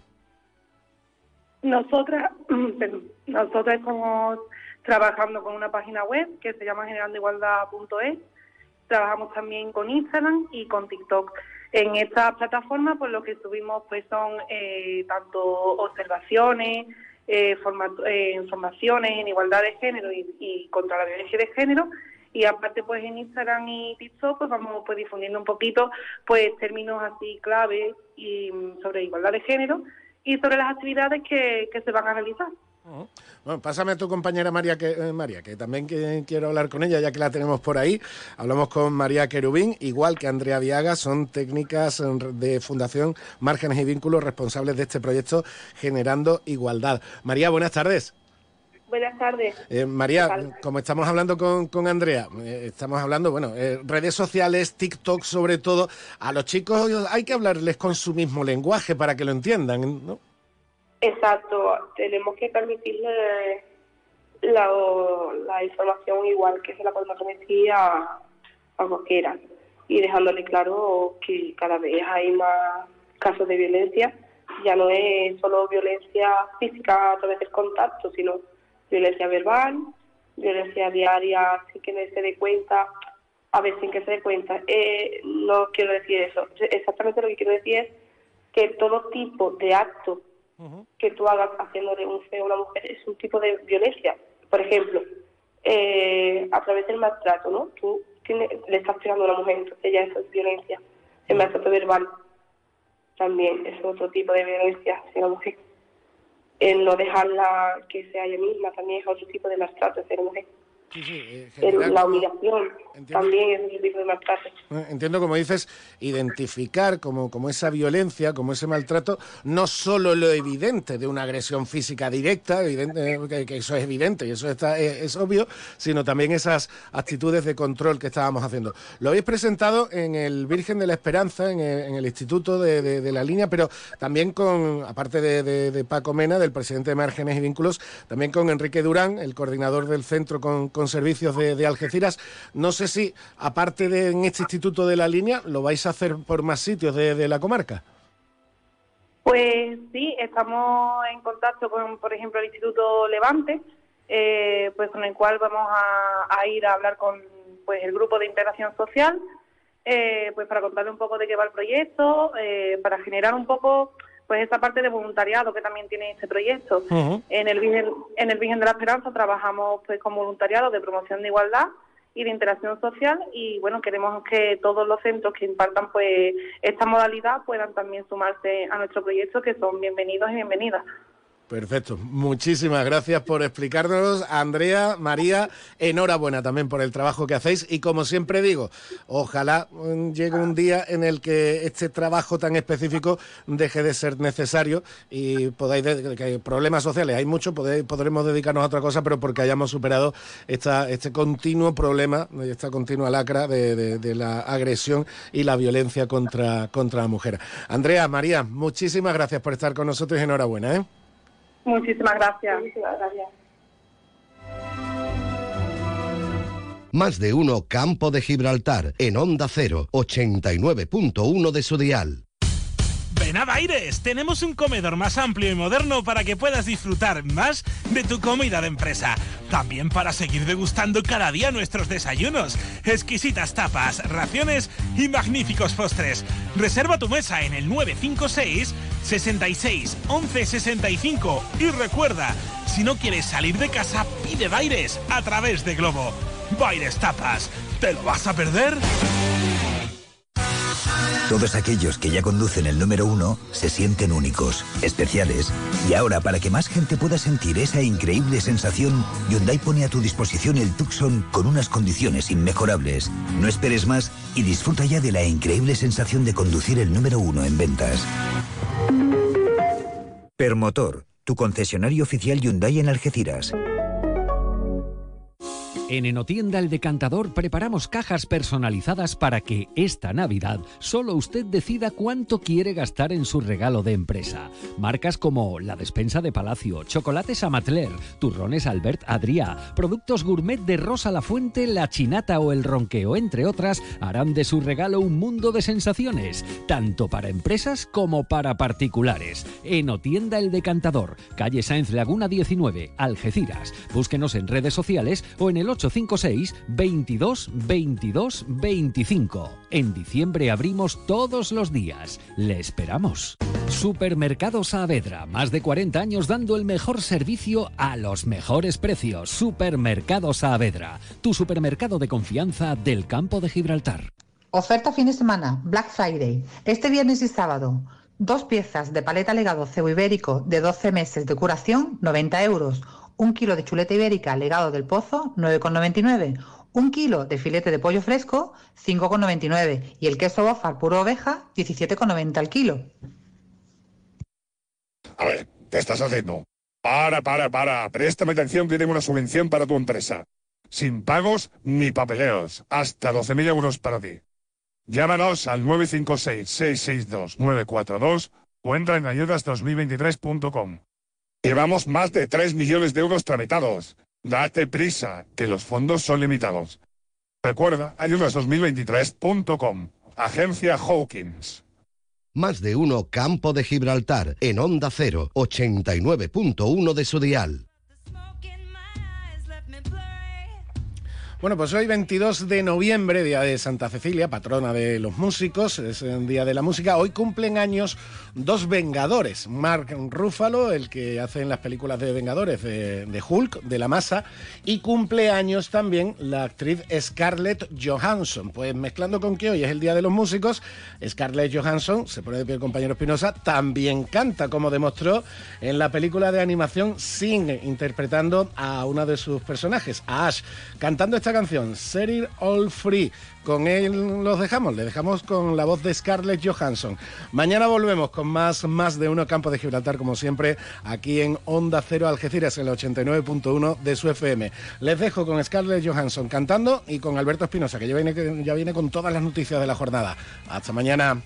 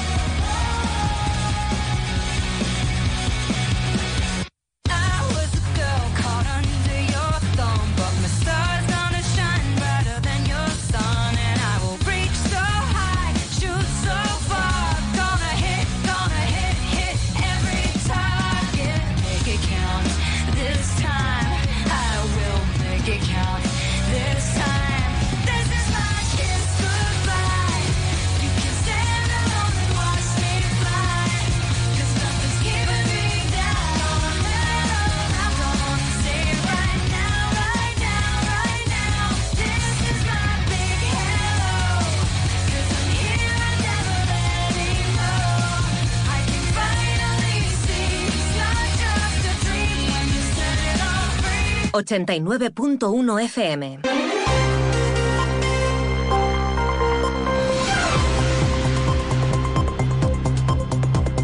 Noticias del campo de Gibraltar en Onda Cero Algeciras con Alberto Espinosa. Muy buenas tardes, señoras y señores. Tiempo para conocer la información del campo de Gibraltar en este miércoles 22 de noviembre de 2023. A esta hora se sigue, celebrando en el puerto de Algeciras el encuentro de los grupos de trabajo de transporte intermodal con la presencia de tres de los eh, comisarios pertenecientes a los nueve corredores prioritarios para la Unión Europea. Mientras tanto, el tren de Algeciras y Madrid, que conecta la ciudad con la capital de España, sigue acumulando retrasos y de fondo la huelga de los trabajadores de Adif y Renfe por la amnistía concedida a Puigdemont. El colectivo de trabajadores españoles en Gibraltar, ASTEC, me pide que se firme ya el Tratado del Espacio Schengen de Prosperidad Compartida, que lleva tres años de demora injustificada. Han emitido un comunicado tras las últimas colas que se han producido, especialmente a los que eh, acuden a la roca en motocicleta y también para los peatones. De hecho, ASTEC dice que el gobierno actual cada vez se parece más a la época del PP con Margallo en exteriores. La Junta de Andalucía ha abonado más de un millón y medio de euros a abogados y procuradores por el servicio de justicia gratuita en el tercer trimestre en la provincia de Cádiz. La mayor parte de ellos, como saben, se destina a los abogados del turno de oficio de la zona del campo de Gibraltar. Sigue la polémica en torno al llano amarillo. El ayuntamiento de Algeciras sostiene que los fondos europeos están funcionando, que no peligran y que la obra que se lleva a cabo es legal. El alcalde de la línea, Juan Franco, quiere aclarar con la Consejería de Empleo de la Junta de Andalucía el futuro de la residencia tiempo libre. Recuerda a Franco que desde la Administración Autonómica se dijo que no se iba a cerrar, que se iba a optar por una concesión administrativa, pero Franco dice que siguen generándose dudas. Noticias que desarrollamos hasta las 2 menos 10 de la tarde, como siempre aquí en la sintonía de Onda Cero. Ahora lo que mm, eh, hacemos es un alto en el camino porque ese tramo lo alcanzaremos con el deporte. Jornada luctuosa para el Algeciras Club de Fútbol por el fallecimiento del padre del jugador Juan Rodríguez. Desde Onda Cero nos sumamos a estas muestras de pésame. Si estás pensando en comprarte un coche nuevo, seminuevo de ocasión, piensa en Móvil, tu grupo automovilístico de confianza en el campo de Gibraltar. Peugeot, Opel, Citroën, Fiat, Jeep son una de las marcas de tu nuevo coche. Visita las instalaciones de Peugeot, Jeep y Fiat en carretera Málaga, kilómetro 108 en Algeciras, frente al Hotel Alborán o las de Opel y Citroën en el área del Fresno, zona de actividad logística en la A7, salida 1115B, Los Barrios. Tu nuevo coche está en Móvil y cuenta con la confianza y garantía de Grupo Almina. Llega la Navidad y la ilusión de reunirse con los compañeros de trabajo o amigos. Nadie te va a ofrecer más que el Hotel Alborán. Salón privado para poder alargar la fiesta, menú adaptado a cualquier necesidad especial, incluidas opciones veggies, amplio parking privado y gratuito. Y el 2 de diciembre, mediodía y 9 por la noche, fiesta con DJ y copa incluida. Reserva tu mesa. Hotel Alborán, tu Navidad como en ningún otro sitio. Pues arrancamos con ese encuentro de los grupos de trabajo del transporte intermodal. La autopista ferroviaria Algeciras se sigue centrando el debate y se está alargando. En principio, la conclusión de esta jornada estaba prevista por las 2 de la tarde, según la organización será en torno a las dos y media, tres de la tarde, cuando se pueda conocer todo lo abordado en esa importante cita, donde también se va a reclamar la Algeciras Bobadilla, una electrificación muy necesaria para el puerto. Y mientras tanto, el Intercity que conecta Algeciras con Madrid sigue acumulando retrasos día sí y día también. José Ignacio Landaluce, senador del Partido Popular y alcalde de Algeciras. Hoy el tren que llega de Madrid solamente ha tenido 80 minutos de retraso. 80 minutos de retraso. Es que no hay forma. Por mucho que protestemos, no hacen nada para arreglar esta situación. Eso es un perjuicio para muchísima gente. Y ese perjuicio, sin lugar a dudas, Renfe tiene la obligación de hacerle frente. Han cambiado los ministros. Esperemos que el nuevo ministro sea más sensible, porque yo seguiré insistiendo en que necesitamos tener un tren digno. Un landaluce que también espera que el gobierno de Pedro Sánchez sea sensible a ese servicio que ya sufre bastantes incidencias si como todo apunta se lleva a cabo la huelga de los trabajadores de Renfe. Pero que, sigamos protestando, que sigamos reclamando y que al final nos den eh, lo que nos merecemos y que tiene que ser algo bueno, no algo malo o lo mismo de lo que estamos recibiendo. Por cierto, empieza la huelga de Renfe por el traspaso de las rodalías de Cataluña eh, va a recibir por parte de la Administración del Estado. Eh, atentos porque también eso nos puede perjudicar. Hemos pedido que siempre se tenga el trayecto Algeciras-Madrid, Madrid-Algeciras como eh, un trayecto prioritario.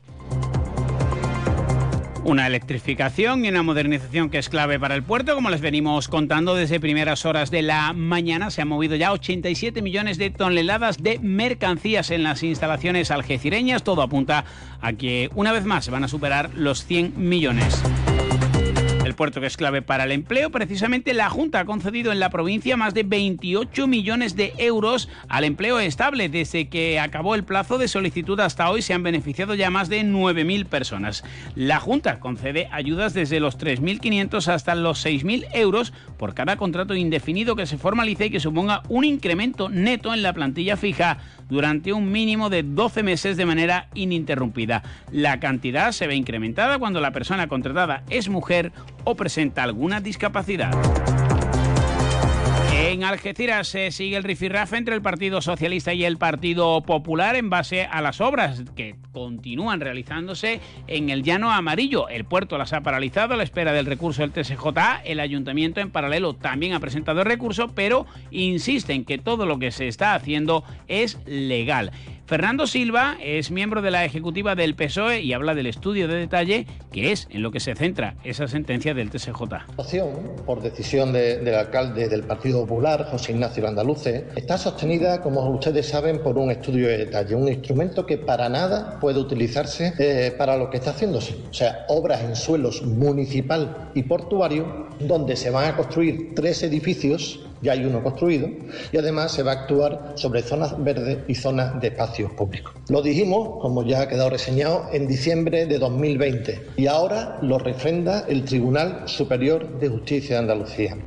el llano amarillo, Algesa y también la situación económica. El PSOE dice que el consistorio, aunque ha pagado en los últimos días más de 5 millones de euros a proveedores, debe cerca de 20 en facturas. Rocío Arrabal.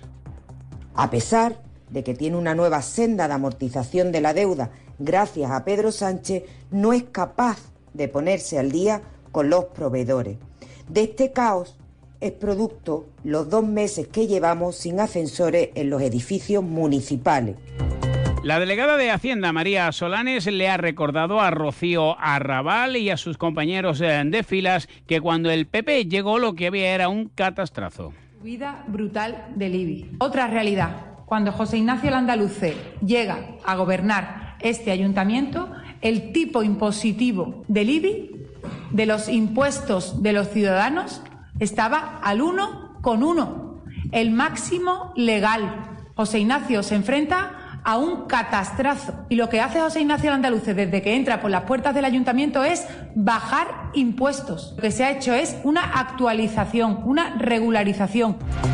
Una María Solanes que, al igual que su compañera Jessica Rodríguez, el alcalde o Javier Vázquez Hueso le piden al Partido Socialista que reclame al Gobierno los 10 millones de euros que adeuda de fondos europeos y también que colabore con la ciudad. Hoy el PSOE va a votar en contra, según dice Solanes, en el Pleno de la Diputación Provincial de Cádiz en torno a ese remanente de tesorería para diversas obras en la ciudad de 5,3 millones de euros, en los que está incluida la calle Hortensia. Bueno, pues les, adelanto ya y les anticipo ya que la señora Ana Jarillo, diputada y concejal de este ayuntamiento, eh, miembro del Partido Socialista de Algeciras, va a votar en contra, va a votar en contra de que se hagan pistas de conducir, ojo, que va a venir gente de toda la comarca a examinarse en esas pistas de conducir. Va a votar en contra de que se haga eh, la avenida Ojo del Muelle.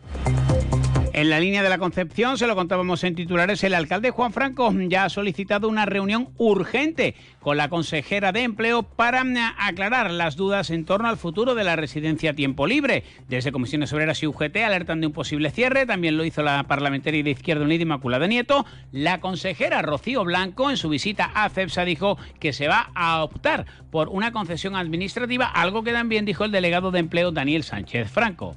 Es que este tema nos preocupa muchísimo, ya que la información de la que estamos disponiendo pues no es halagüeña y los plazos, por pues, la verdad, que no los acabamos tampoco de entender mucho.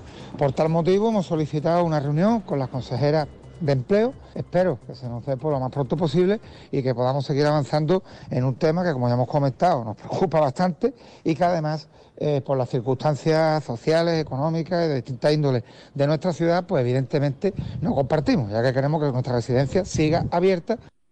Una y casi 46 minutos, noticias del campo de Gibraltar, aquí en Onda Cero. Viva la magia de la Navidad en Sosoto Grande Spa en Golf Resort.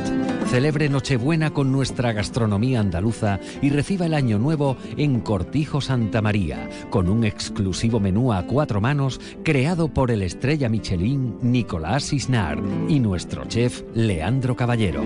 Reúnase con los suyos, saboree más de 40 cócteles de autor y disfrute de la música en vivo. Celebre las Navidades con estilo. Reserve su experiencia en nuestros restaurantes en www.so-sotogrande.com. ¿Se acerca la Navidad y aún estás sin regalo para tus familiares y amigos? En Vinoteca Collado encontrarás la más amplia variedad de vinos, destilados y alimentación selecta. Confeccionamos tu regalo a medida, para todo tipo de gustos y todos los bolsillos. Ya sabes, esta Navidad regala una experiencia para los sentidos. Regala Vinoteca Collado. Estamos en Plaza Itálica, Pueblo Nuevo de Guadiaro. O si lo prefieres, contáctanos por teléfono o WhatsApp al número 660-673-356 o en www.vinotecacollado.com.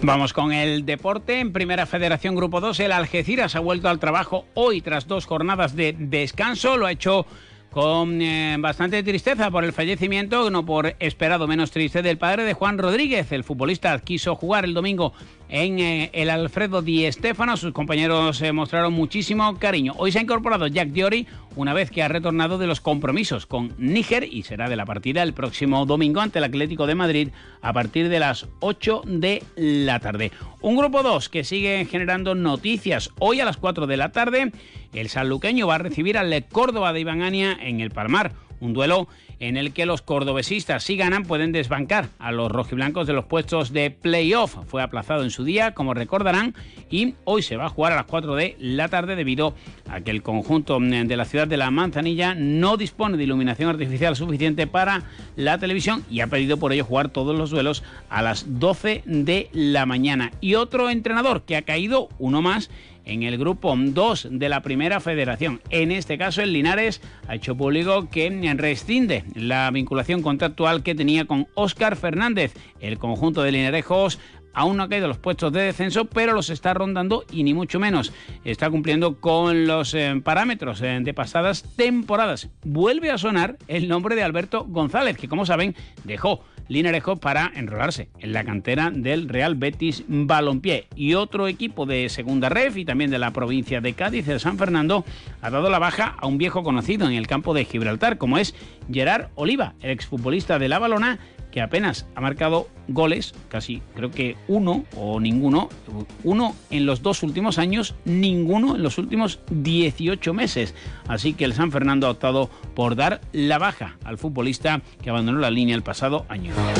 Una balona que por cierto también ha vuelto al eh, trabajo esperando retomar la senda de la victoria ante Lucas Murcia, partido a las 4 y media de la tarde el domingo en el em, Ciudad de La Línea ante un rival directo. Y también el domingo a las 12 de la mañana, Udea tras ganar por vez primera en Huesca, va a jugar en casa con llamamiento a la afición ante Ponferrada. Miki Ortega ejerce de entrenador. No por haber conseguido la primera victoria en, un campo muy complicado como el de Huesca el pasado fin de semana.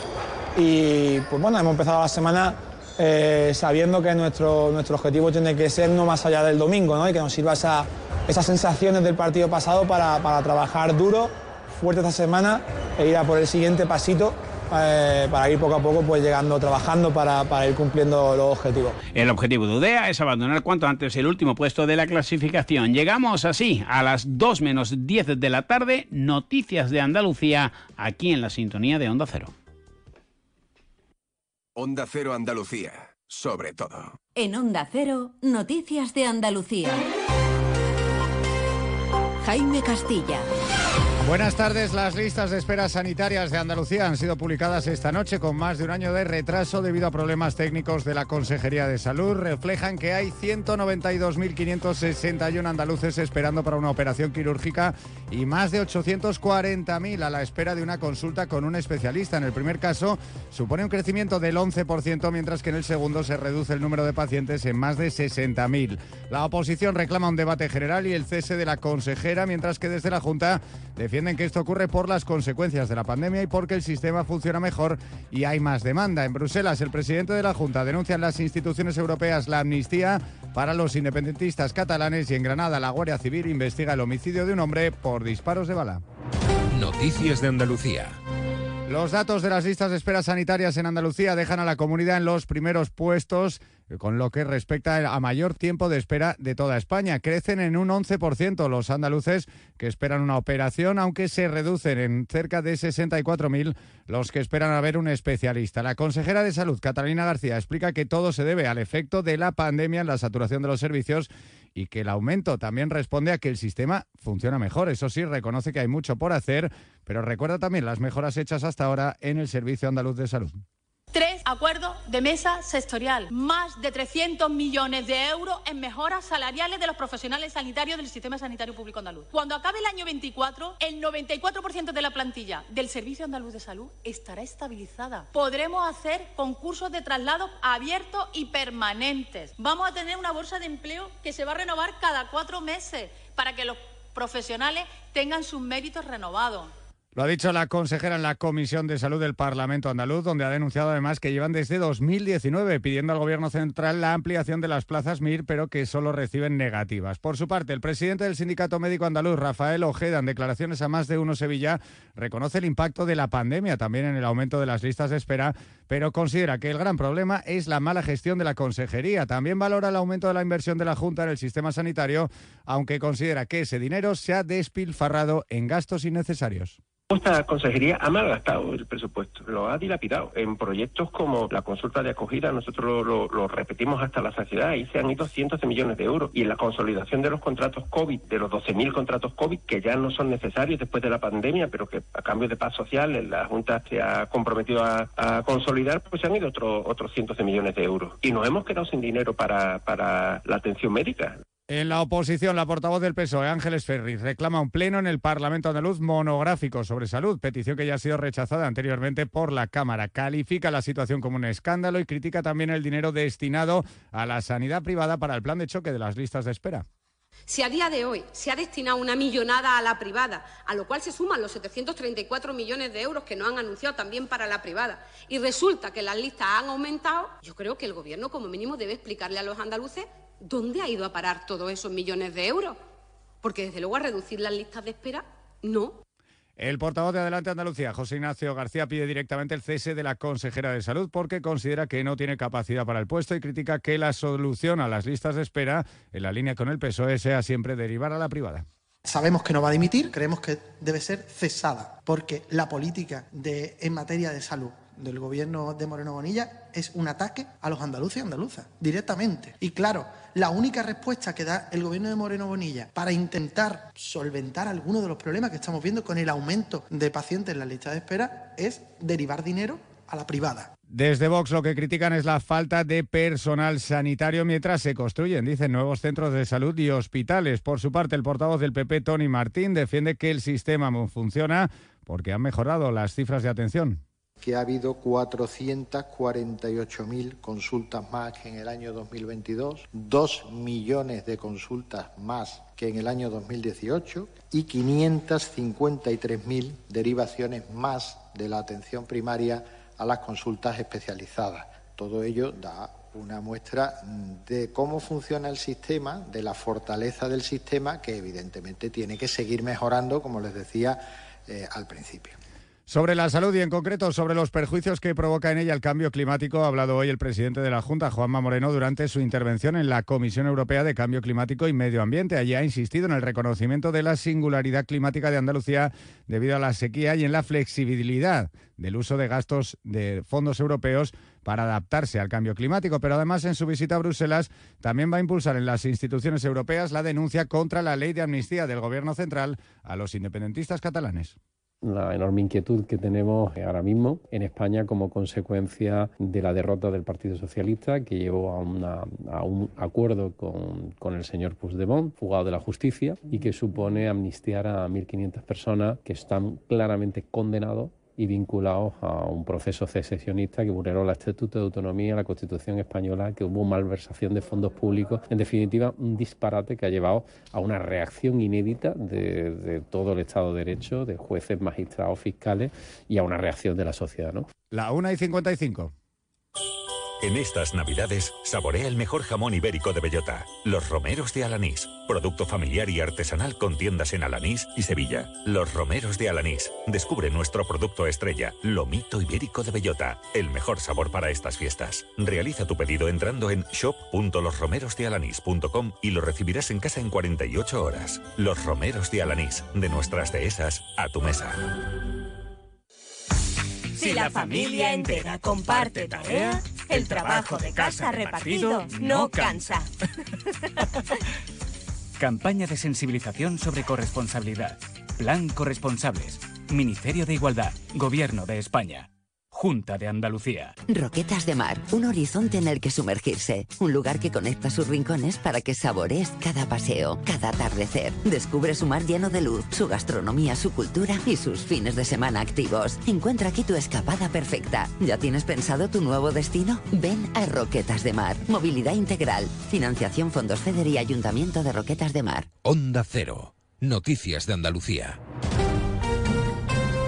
La Guardia Civil investiga en Granada el homicidio de un hombre de origen marroquí y nacionalidad española cuyo cadáver ha sido hallado hoy en una calle de la localidad de Alendín con dos heridas de bala. Onda Cero Granada, Guillermo Mendoza. El hombre de 42 años tenía alquilado una especie de pequeña nave en el interior de una finca de grandes dimensiones cuyos propietarios son herreros y tienen varias naves pequeñas de trabajo. Tanto el titular del vehículo hallado en la finca como la persona fallecida son de origen magrebí, según las indagaciones realizadas por la policía local del municipio. Francis Rodríguez, alcalde de Alendín. La verdad que estamos trastornados y preocupados después de recibir esta noticia pues tan, tan mala ¿no? para nuestro pueblo y la verdad que hemos hablado con policía local y guardia civil nos comenta que están investigando el caso, que todo está bajo secreto sumario. La investigación continúa abierta y aún no hay detenidos, aunque las primeras pesquisas apuntan a que podría tratarse de un asunto relacionado con tráfico de drogas. Precisamente el delegado del Gobierno en Andalucía descarta cualquier relación de esta muerte con el intento de asesinato de Vidal Cuadras. Mientras tanto, continúa la búsqueda de un cuarto hombre en relación a ese intento de asesinato tras las tres detenciones realizadas ayer por la Policía Nacional aquí en Andalucía, dos en Lanjarón, en la provincia de Granada, y otra en Fuengirola, Málaga. Canasta de bodegas Williams ⁇ Humbert patrocina los titulares. El Ayuntamiento de Granada anuncia que cambiará el nombre de la actual Avenida de la Investigación por el de Doctor Jesús Candel Fábregas, en homenaje al médico conocido como Spirimán, que lideró las multitudinarias manifestaciones en defensa de la sanidad pública en Granada y que sirvieron para derogar la fusión hospitalaria en esa capital andaluza. Candel falleció de cáncer en octubre del año pasado. Hoy ha comenzado en el Palacio de Congresos Fibes de Sevilla el Andalucía Trade Global 2023, el mayor encuentro de comercio exterior de la comunidad. Reúne a más de 1.400 participantes de 75 países que acuden a interesarse por la exportación andaluza y participan entre ellos representantes de Amazon o Microsoft. Y la Cámara de Cuentas de Andalucía advierte de la que la gestión de la renta mínima de inserción social en la comunidad no ha, seguido, no ha sido eficaz por la falta de planificación y coordinación del sistema informático empleado.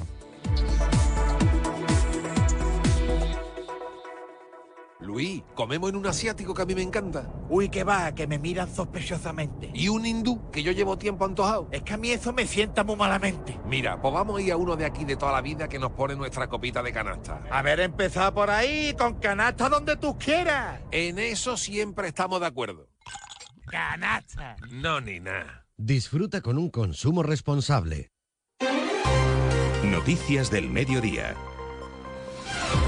La información de Andalucía regresa a la sintonía de Onda Cero a partir de las 7 y 20 de la tarde, pero antes a las 2 y media, gente viajera Andalucía con Chema García, toda la actualidad turística de nuestra comunidad. Y ahora, momento de noticias de España y del mundo aquí en Onda Cero. Buenas tardes.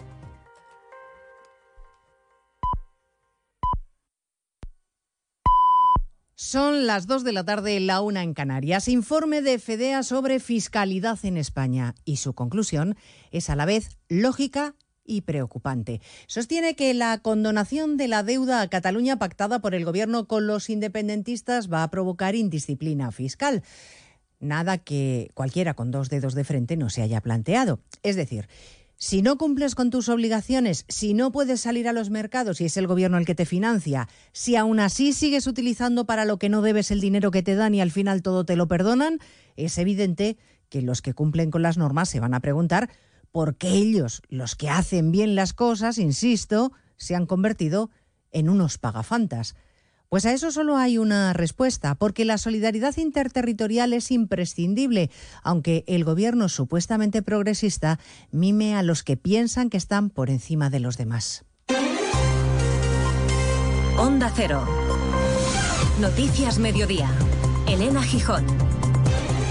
Buenas tardes. Tras analizar la política fiscal del Gobierno, FEDEA detecta varios motivos de preocupación. La Fundación de Cajas de Ahorro eh, la Fundación de Estudios Económicos, FEDEA, está preocupada porque se esbocen cambios en ámbitos como la jornada laboral sin que se ajusten los salarios, se modifique el sistema de pensiones, pero sobre todo se varíe la política fiscal que prioriza a unos territorios frente a otros. Ángel de la Fuente, director ejecutivo. El peligro es que se inicie un proceso puede ser largo de deriva hacia un Estado eh, confederal en el que hay poca redistribución entre territorios. El juez de la Audiencia Nacional, García Castellón, cursa comisión rogatoria a Suiza para la localización de la secretaria general de Esquerra, Marta Rovira, investigada en el caso Tsunami, y para que se le aporten los datos de la cuenta bancaria desde la que supuestamente se habría financiado a la plataforma acusada de actos terroristas. Rovira, que como saben, está incluida en la amnistía del gobierno. Ley de la que